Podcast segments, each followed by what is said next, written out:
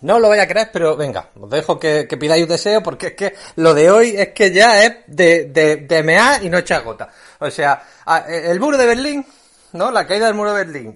Mm, eh, la batalla de Waterloo, mm, el I Have Dream de Martin Luther King, pues todo eso son una mierda pinchando en un palo comparado con lo que ha ocurrido hoy. Y es que se pueden contar con los dedos de una mano las veces que el Princesa de Asturias ha dado un premio en condiciones. Y hoy, premiando a la poeta, a la poeta o poetisa, no sé, a la poeta canadiense Anne Carson, la verdad es que ha dado, ha dado en la tecla. Es una poeta mayúscula, brutal. O sea, eh, de verdad. O sea, con, el, con, el, con la mano en el corazón no lo digo.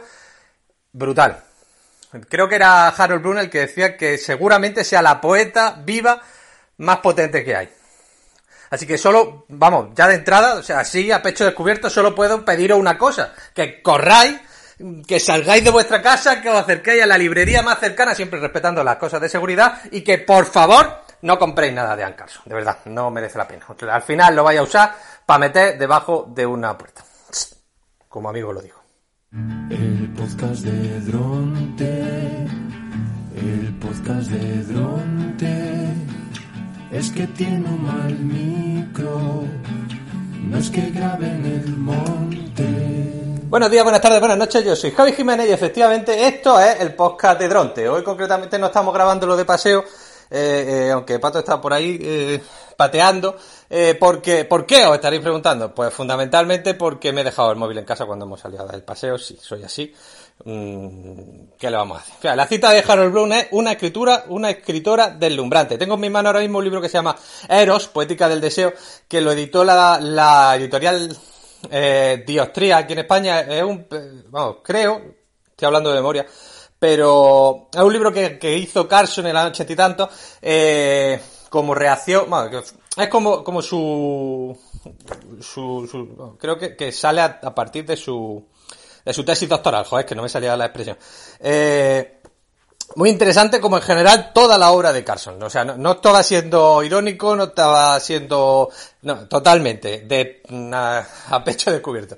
Es una poeta enorme. Lo que pasa es que eh, con la poesía, sobre todo con la poesía de los últimos, yo qué sé, 200 años, eh, hay, hay, hay un rollo raro, ¿no? Es lo que podríamos denominar como en el caso de Carson es muy claro, es una especie de gusto adquirido, como la marmite, ¿no? Esa pasta hecha con levadura de cerveza que se utiliza, que, utiliza, que comen los ingleses y la gente así anglosajona, que el resto del mundo pues le sabe a lo que debe de saberle, a rayos, a perros muertos, o sea, una cosa malísima.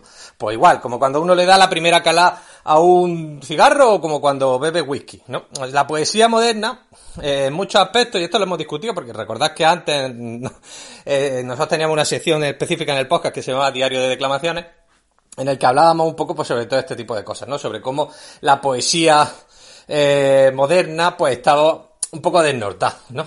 Pero desnortada eh, en el sentido, ¿no? Siempre que, de que tenía dificultades para intervenir en el discurso público.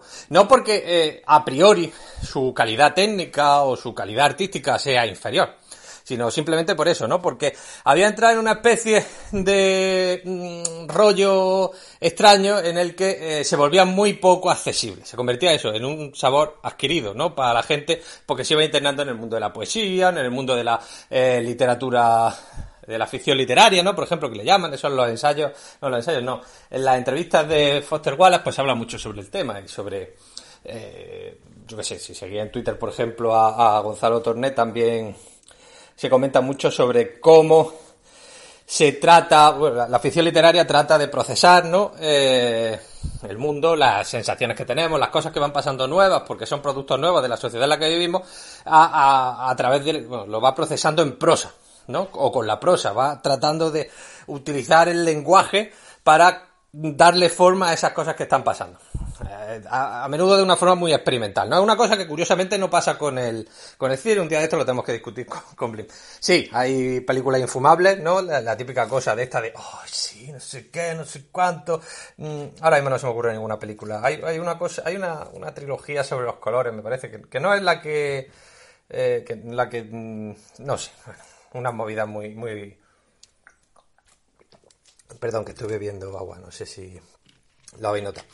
Eh, eh, me parece muy curioso esto, ¿no? Me parece muy curioso que, mm, que de una forma u otra eh, la arte en general se hayan dividido de una forma tan salvaje entre lo que podría ser una arte alta, culta, y las artes más, más populares, ¿no?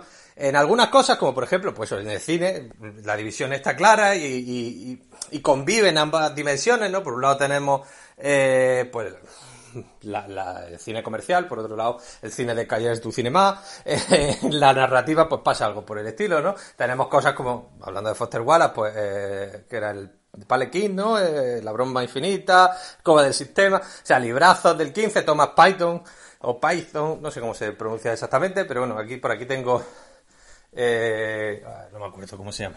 También, pero normalmente son libros bastante eh, Mason y ¿no? Que es un libro que me gusta mucho, está muy bien hecho, eh, eh, tiene muchas cosas, pero son difíciles. Y luego tenemos por otro lado, yo que sé, a, a, a Santiago Posteguillo, no sé si se llama Posteguillo, Santiago, porque es que eh, Posteguillo y Hermesilla me, siempre me parecen muy similares y acabo confundiendo los nombres.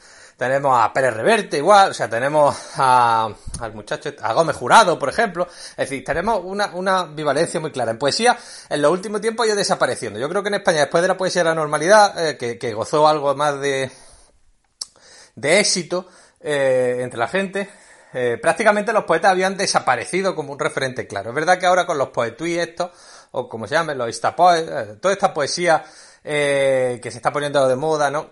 Que, que rozan clarísimamente además eh, la autoayuda versificada, las frases así como en plan que te, yo que sé que te va a dar una diabetes solo de, de leerla. parece que está volviendo esa dicotomía, pero en general la poesía ha estado muy aislada muy aislada, ¿no? O sea, como que prácticamente su registro popular, ¿no? Y en este caso el registro popular que, tenemos, eh, mmm, tirando malo, por no decir otra cosa, eh, había desaparecido, ¿no?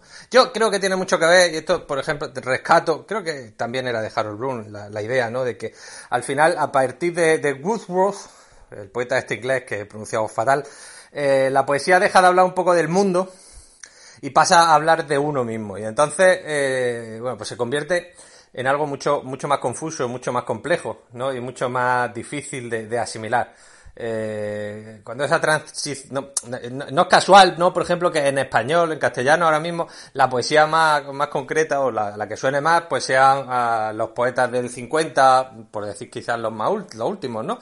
O Miguel Hernández, Antonio Machado, Lorca, eh, si nos vamos un poco más para atrás. ¿Por qué? Porque parece ser que en el fondo eran como los últimos poetas que hablan de cosas del mundo. ¿no? Y, desde entonces, pues eso, con la poesía de, la experiencia, con tal, tal, existe, eh, como por ejemplo la, poesía de diferencia, las voces del extremo, eh, existen poetas que siguen hablando de cosas de fuera, ¿no? Pero, están marginalizados. Y creo que, que el registro intimista, pues lo único que ha hecho ha sido aislar un poco el asunto. En definitiva, por eso principalmente es difícil recomendar a Carson, ¿no? Eh, eh, es complicado acercarse a su obra porque es compleja, porque es eh, rica en matices. Además, hay que entender que esta señora se dedica a enseñar eh, griego clásico allí en Canadá. De hecho, en sus libros se describe así, ¿no? Anne Carson nació en Canadá y da clases de griego clásico. solamente. Esa es como su, su, lo que pone en los libros que es. Eh, la única descripción que hay de ella. Eh, tiene una, una visión pues, comple compleja, ¿no? Eh, eh, es como cuando te acercas pues a, un genio, ¿no? Cuando te acercas a un libro formidable que, es complejo y que y, y, que no acabas de entender del todo, ¿no? Es como una sensación de, yo que sé, esto que decía el Nietzsche este, de que te, te acercas a un precipicio y cuando lo miras, pues él se mira dentro de ti. La cita no es así. En fin. Eh, total, que, que, que, que, que, que en general merece la pena acercarse a la obra de Carson, pero no de buena primera. ¿no? no voy a ser yo el que haga una especie como de guía de cómo empezar a leer poesía, porque vamos aviados. Pero, pero creo que es un buen vamos, un momento excepcional para celebrar que eh, los queda bien del Príncipe de Asturias han acertado. Oye, que a un reloj mmm, parado, por lo menos acierta dos veces al día. Y hoy tenemos con nosotros a nuestra colaboradora Iria Reguero que eh, nos va a, a, pues bueno, pues nos va a contar alguna cosa. Ya sabéis que últimamente con este nuevo de estos de Jam Session en el que estamos, eh, no escucho las colaboraciones, así que no sé de qué va, es nuestra experta en serie y pues solo puedo decir, hola Iria, ¿qué tal? ¿Cómo va la cosa? Hola, Dronte, ¿tú qué piensas ¿Qué del amor? Voy a dejarte aquí un ratito de silencio para que respondas. Va- Vale, bueno, pues yo soy muy fan, yo soy muy fan, vamos, de hecho... eh, Vale, ya no, está, ya me he aburrido, no quiero la Vale. respuesta larga. El caso es que vengo a preguntar esto no porque de repente me haya entrado la vena curiosa, sino la serie de la que vengo a hablar trata básicamente de esto, del amor. La serie se llama Love Life, la está en HBO y lo ha petado. La protagonista es Anna Kendrick, la muchacha esta que salía en Pitch Perfect y, o dando la nota, haciendo Sí, sí, sí, la percusión con el vaso y las palmas mientras cantaba, que en el momento fue la leche también. y si hubiera existido TikTok hubiera sido un reto viral. Pues esta muchacha, que también salía en Crepúsculo, por cierto. Bueno, el caso es que la serie habla básicamente de su vida amorosa a lo largo de los años. Son 10 capítulos, cada uno eh, se llama como uno de los amores de la vida de la muchacha en cuestión, del personaje que hace Anna Kendrick. del personaje, al Y, principio dudó, sí, eh, sí. Debo decir en defensa de la serie que no solo son hombres, sino que también hablan pues sobre su mejor amiga y sobre su madre. Oh, La verdad es que cuando empieza la serie, pues tú dices, bueno, un poco lo esperable, ¿no? Muchacha recién graduada de la universidad, viviendo en Nueva York y con una visión bastante utópica de el Sí. amor. Lo que viene no ser mucho. cualquier muchacha de veintitantos, pero sin lo de vivir en Nueva York. Entonces, bueno, al final pues te sientes como dices, ah, mira, esta he sido yo, claramente. Pero bueno, según avanza la serie, la verdad es que ella va avanzando en años también y eh, empiezas a ver, bueno, pues las relaciones que tiene con su madre, eh, empiezan a adentrarse un poco más en cómo pues la forma de relacionarse que tienen los padres y la forma de relacionarse que tienes tú con tus padres afecta a tus relaciones futuras. También Está empiezan, bueno, se puede ver cómo las amistades van evolucionando con el tiempo y cuando no todas las amigas evolucionan al mismo ritmo es un poco una putada. No sé si se puede decir palabrotas en este horario. Si no se puede, pues metes un pi aquí y ya está solucionado. Y nada, a ver, no es la serie del año, no se va a llevar ningún premio, pero si un domingo tienes así un día un poco tonto, te la puedes poner del tirón, eh, hacer un maratón y te quedas como nueva. Y nada, va a haber segunda temporada. La protagonista no va a ser Anna Kendrick porque aquí se ha acabado la historia de ella, te lo cuentan en 10 capítulos y ya está, se acabó. Y entonces en la segunda temporada, pues no sabemos quién va a ser la protagonista, pero yo sí sé que me la voy a ver porque esta me la he visto en un día. Y nada, ya está, esta es mi opinión sobre el amor. Hasta luego. Bueno, es reconfortante que, que vengas con una, y- una buena opinión sobre el amor, porque imagínate, seguro que hay gente que no escucha que está a punto de casarse, sería una, una jodienda que ahora resulte que, que acaba mal, ¿no? Porque me, me ha dado un poco sensación de spoiler, el rollo este de, bueno, pues ya Ana Gendrich, pues ya no. Eh, no la he visto, no sé si es spoiler, quiero decir, tranquilidad en la masa. Bueno, muchísimas gracias Iria y muchísimas gracias a todos vosotros que nos estáis escuchando. De verdad os prometo que estoy trabajando en el nuevo formato del podcast y que, eh, aunque hay cosas de esto que, esto de ponerse a hablar así a lo loco, sin ton ni son, que, que, me molan, eh, vamos a ir metiendo cositas, vamos a ir metiendo cositas y haciendo cosas chulas. Así que paciencia, que el verano va a hacerse muy corto porque estamos de saliente de confinamiento y, y pa'lante, pa'lante. Así que nada, un abrazo y recordad que estéis donde estéis. Este es vuestro podcast.